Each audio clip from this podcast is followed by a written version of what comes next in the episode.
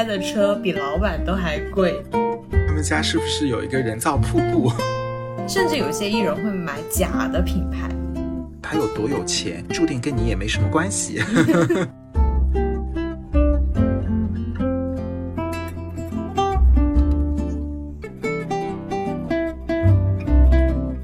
欢迎收听今天的有间职场，我是从一万变成亿万的亿万。Hello，大家好，我是吴邪。今天呢，我是虽然有奢侈品包包，但是不舍得拿它去挤地铁、挤公交的吴邪。之所以大家听到我们用这个 title 呢，一切的原因就来源于一部电视剧，叫《三十而已》。没错，《三十而已》这部剧呢，基本上是最近可能和《盗墓笔记》并列的两大最火的剧了。虽然我没有直接观看，但是呢，我在微博和抖音上看到了很多关于《三十而已》里面的精彩的片段。最流行的那个片段是不是就是一堆人合照，然后结果有个女生背着一个最便宜的包，结果她在合照里被裁掉了。是的，而且这个女生呢，就是《三十而已》的女主顾佳啊，童瑶扮演的顾佳、非常受欢迎。其实你刚刚提到他背的是最便宜的包，但是这个包包也要六万块，而且是香奈儿。香奈儿究竟是做错了什么？其他包包究竟是有多贵？据说呢，这是一个爱马仕的局，其他太太呢背的都是爱马仕，最贵的可能上百万，最便宜的呢也有差不多二十万。只有顾佳背的是一个价值六万的香奈儿的包包，所以显得就是有点格格不入了。哦，怪不得后来抖音上出现了很多秀自己限量款的包包的视频。很多人都说啊，好作啊，好作啊，但是也有评论说这就是人家的日常啊，人家并没有说在秀什么。是的，对于有些人来说呢，可能买个包就像普通人买个包子一样，虽然一字之差，但是价值呢真的是差了很多。而且尤其是对于女性来说，可能很多包是类似于就像顾佳说的，可能是某种场合的一个入场券，一个门槛。如果没有这个包呢，可能根本就没有办法挤进这个圈子当中。所以我们看到在后面的剧情当中，他用一辆几乎是低配车的价钱，花二十多万买了一个爱马仕的包包，以至于在第二次合影的时候呢，就没有被裁掉了，也算是融进了所谓的富豪贵太太的圈子。哎，我忽然想到哦，因为这个爱马仕。那普通白领像你和我的话，平时通勤的包是什么呢？你会花工资很大的一部分去买一个包吗？嗯，我只能说我曾经花过，但是我今后并不会了。你今后打算用什么通勤呢？我现在通勤的包包就是一个电脑包，还是之前在某互联网大厂的时候公司入职发的那个电脑包。如果是简单一点的话呢，就是一个夜市啊，花也就是几十块钱买的一个小挎包，据说是皮质的。对我现在通勤都是用帆布袋啊，或者是一些快消品店买的一两百块钱的包。因为我发现其实通勤的时候也好，上班的时候也好，你真的是只能。随手把包一放，你完全不可能背很贵的包，放地上会很心疼诶，因为那就是一个磨损。对的，对的，就像是之前有过一个段子，说某个女士呢花了几万块买了一双香奈儿的鞋子，结果磨坏了，她去找专柜理论，结果专柜的店员跟她说：“女士，一般情况下买我们这款鞋子的人都是不怎么走路的。”像《三十而已》那部剧里面，顾佳她为了融入这个圈子去买这个包，值得吗？他其实完全可以过自己的生活啊，尽自己的能力买自己能买的包，过自己的生活，没有必要就是完完全全去融入那个圈子。取决于这个电视剧的人设和剧情。她买这个包呢，并不是为了虚荣或者是炫耀，而是因为她和她老公的这家公司，他们是一家烟花创业公司，遇到了很大的瓶颈，而只有太太圈的一位贵太太是有途径帮她解决这个困境。所以他才需要去买这个包，去打入这个太太圈，而不是为了一个虚荣。所以说，对于他这个情况，花二十多万买包其实是正确的，因为这样他可以给公司带来利益和资源，或者说大不了等到这个利益和资源到位之后，他还可以再把这个爱马仕的包包去二手卖掉，哪怕会有一些折损，但是其实那个二十万也已经能回来大部分了。哎，这个很像娱乐圈。有一些刚刚出道的艺人，为了融入娱乐圈，前期会花很大一笔钱买比较贵的包包啊、衣服来装饰自己，甚至有些艺人会买假的品牌。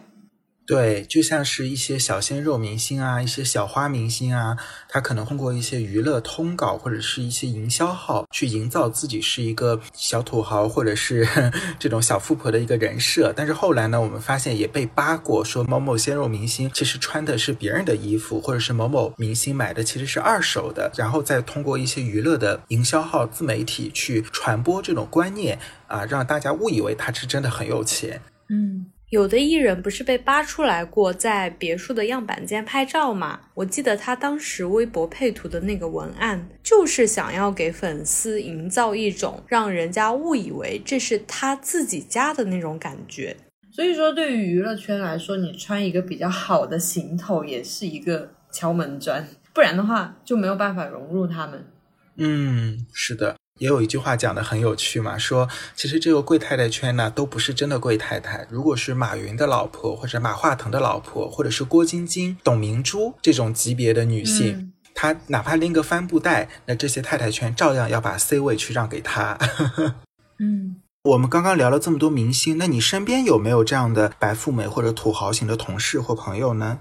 我之前的那家公司有一个女生，她就是典型的白富美，因为她开的车比老板都还贵，她还每天开车来上班，她还要跟我们抱怨，就是楼下的停车费太贵了。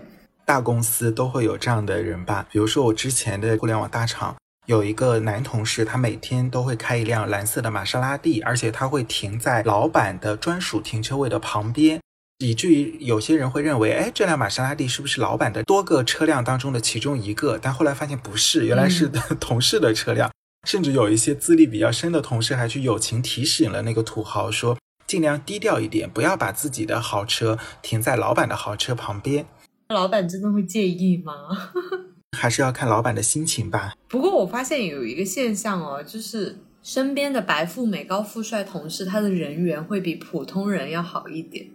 嗯，这个是有一定的道理的，尤其是呃，比如说真正的白富美和高富帅，而不是说只是拆迁户、暴发户，或者说只是有一点小钱，但是性格又很差的那种人，大家不仅不会尊重他，反而大家会带着一点鄙夷，用类似于“哎，不就是有几个钱嘛，有什么了不起的”这种语气来说，反倒是一些真正家庭条件很好。真正个人的学历、家教都比较好的人，大家反而会对他有一种想要天然的亲近感。比如说，想要跟他接触，以提高自己的这个朋友圈的水平，或者是提高自己的一些视野、一些见识等等。你知道，有时候我会觉得有点虚假，就是有时候你会明显的感觉到他们在尬聊。就是有同事来找一位高富帅聊天的时候，你很明显的感觉到那位同事在跟他尬聊，在尬找话题，然后那一位高富帅也是在很应酬式的回答，但是每天都会有络绎不绝的人去找他。嗯，可能这个就是自带光环的高富帅或者是白富美的这么一个效应吧。哎呀，像我们就没有体会过这种苦恼。对，在公司就是小透明。那如何判别你身边的同事是富二代或者是白富美高富帅呢？我一般是通过什么衣服咯，或者包包这些最明显的，因为你也不知道他有没有开车来嘛，大家上班时间有可能会错开。我举两个例子吧，一个是我们普通意识当中的土豪，还有一个真的是比较上流社会的土豪。先说普通人意识当中的土豪吧，是之前第一家工作单位的一个男同事。比较高高帅帅，但是看上去呢很朴实啊，皮肤黑黑的。从外表上你会觉得他就是一个很普通人，因为他真的很低调。穿的都是正常的，比如说像特步这样的鞋子，然后用的呢，当时是魅族的手机。直到有一天，他说他摇到了车牌号，去买了一辆车。他买了一辆什么车呢？他说保时捷。那个时候我们就才知道，哦，原来他是一个小土豪。又过了一年，他说他不想工作了，想去创业。那我们问他，你想在哪个方面创业呢？他说他想去开一个网咖，就类似于像杰拉网咖、网鱼网咖这样的网咖。然后他爸爸呢给了他两百万，让他去创业。然后呢，他又联合几个同学一起去创业。大家觉得能够买车就买保时捷，能够拿上百万的闲余资金去创业，然后能够全款买房，就是我们普通人意识当中的比较土豪的一个层面了。再举一个例子，就是传统意义上比较上流的一个同事呢，也是之前前互联网公司的一个女同事，年纪挺小的，高中就去了美国留学。是美国的名校本科毕业，然后回来之后在互联网公司做一个普通的岗位。他本人呢是有豪车专职接送他上下班的，是有司机吗？对，有专职的司机，这个司机只为他一个人服务。然后呢，他从小也是在西湖边的别墅长大，然后现在也是住在西湖边的另外的别墅里面。他为人非常的 nice，然后人长得非常漂亮，气质也很好，穿的衣服呢就是比较贵的那种，然后随手也是拎个小香啊、香奈儿的小包包啊之类的。什么时候我们觉得我们跟他不是一个 阶层的呢？是因为有一次他讲他们家电费。有时候冬天用的比较多，一个月的电费用了接近两万块钱。那个时候我们所有的同事都震惊了，因为像豪车接送也好，或者说别墅也好，本来拥有的人就很少，没有一个对比的时候，就不会觉得哎，车啊什么也没什么。嗯，因为豪车像宾利车这种豪车，或者说玛莎拉蒂，或者说西湖边的别墅，本来拥有的人就非常少，大家普通人也没有这个感知。但是电费，大家平常几百块的电费、上千块的电费就觉得比较贵了。但是他讲他们家一个月冬天的电费接近两万块的时候，我们是真的都震惊了。这个我觉得是真正意义上的白富美，很夸张。对，而不是我们说普通意义上的这种小土豪了。他们怎么用的？从早到晚的开也不至于两万吧？这个我们就不知道了。我们之前还在讨论他们家是不是有一个人造瀑布。那我身边的比较典型的例子，就是我印象很深，一个女生，她可以想跟吴亦凡吃饭就跟吴亦凡吃饭，然后想跟王嘉尔吃饭就跟王嘉尔吃饭，这种，她也上着很普通的班，拿着很普通的工资，也会跟我们一起吐槽工资、上司、领导各种。我一开始会觉得，哎，就是见艺人啊，这些也没什么，因为我们日常。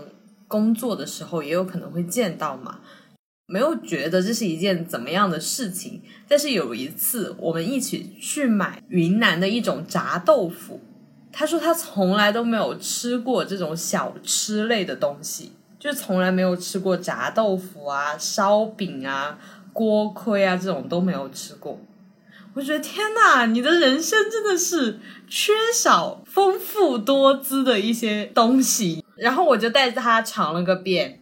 你的这个前同事跟我的这位前白富美同事有一点相似，因为我们之前去吃公司的这个煎饼摊的时候，他也是说他从小到大没有吃过煎饼，也是很有趣。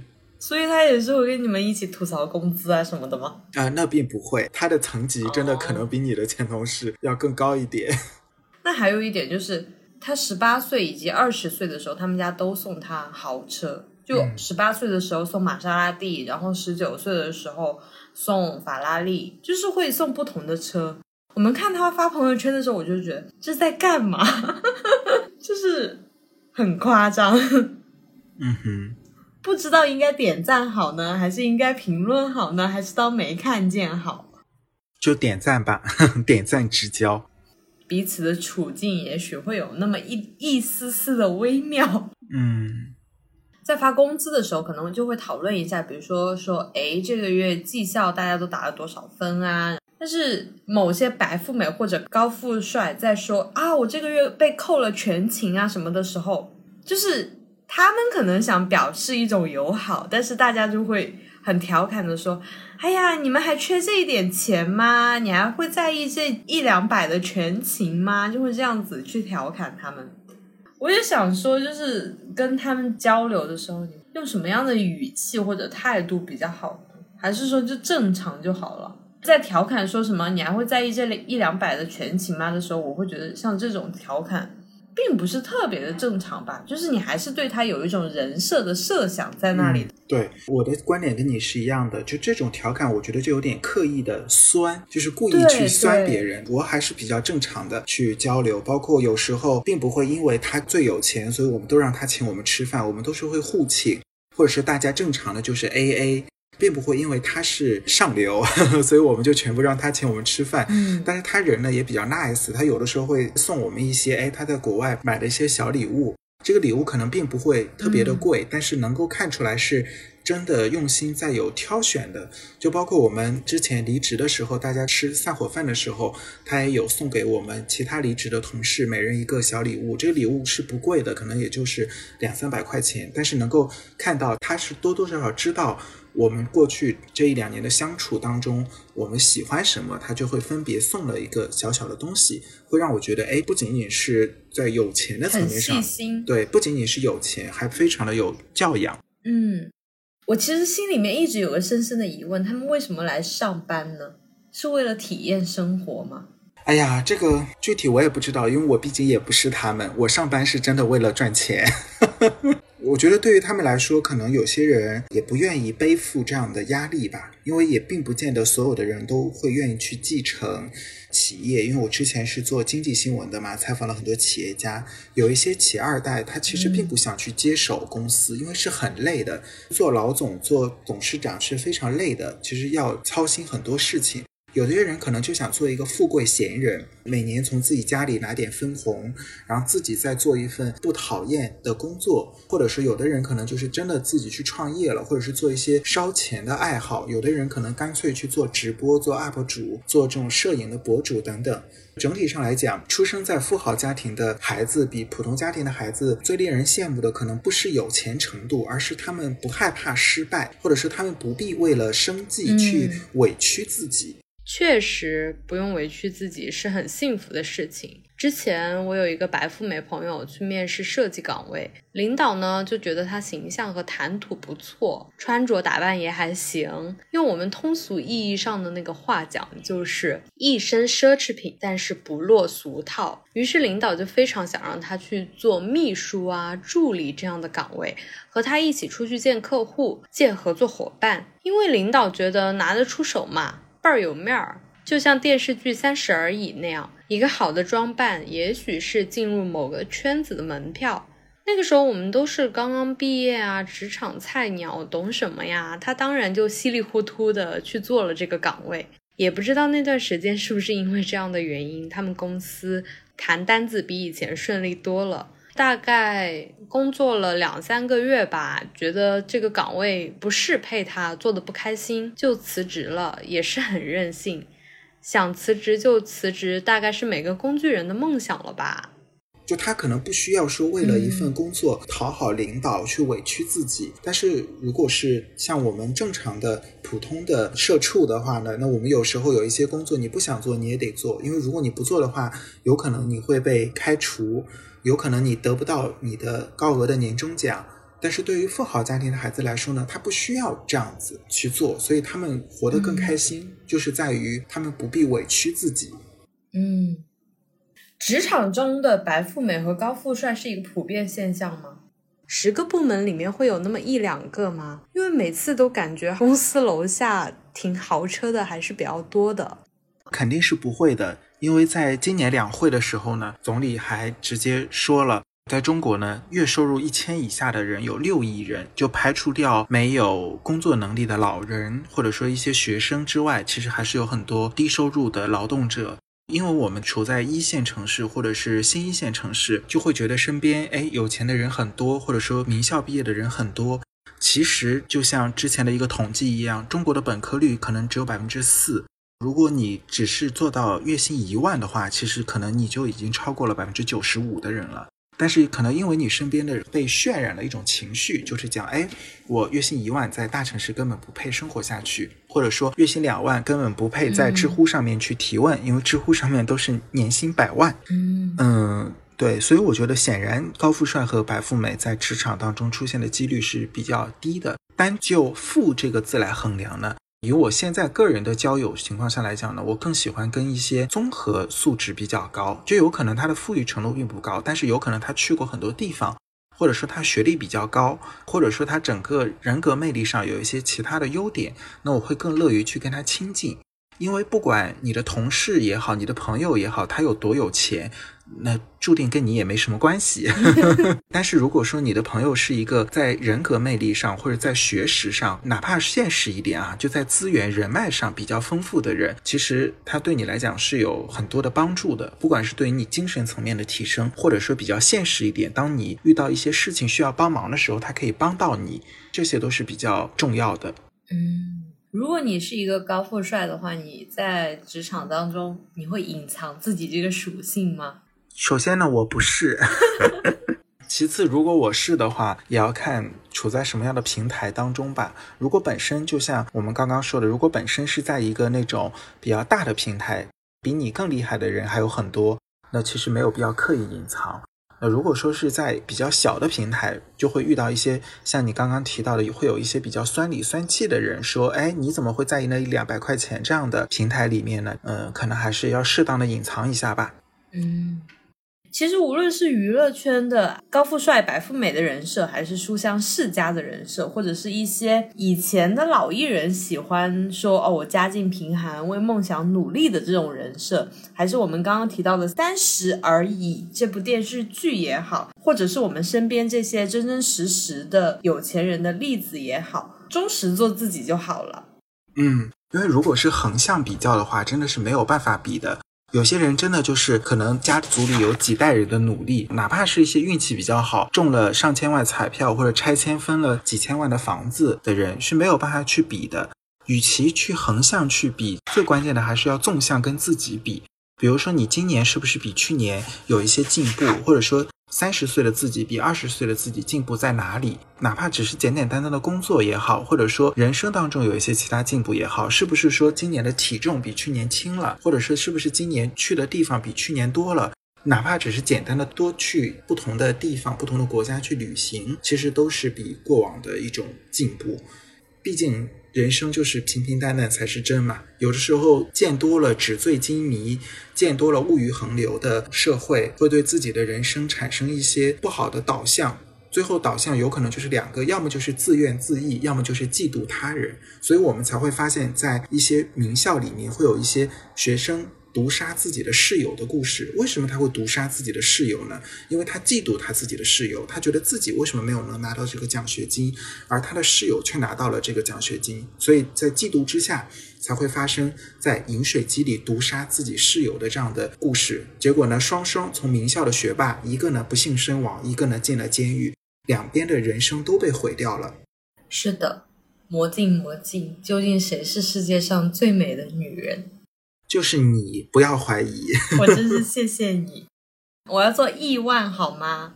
好的。无论你是白富美还是高富帅，或者是普通的跟我们一样的上班族，欢迎给我们留言，分享你身边发生的有趣的、类似的一些小故事。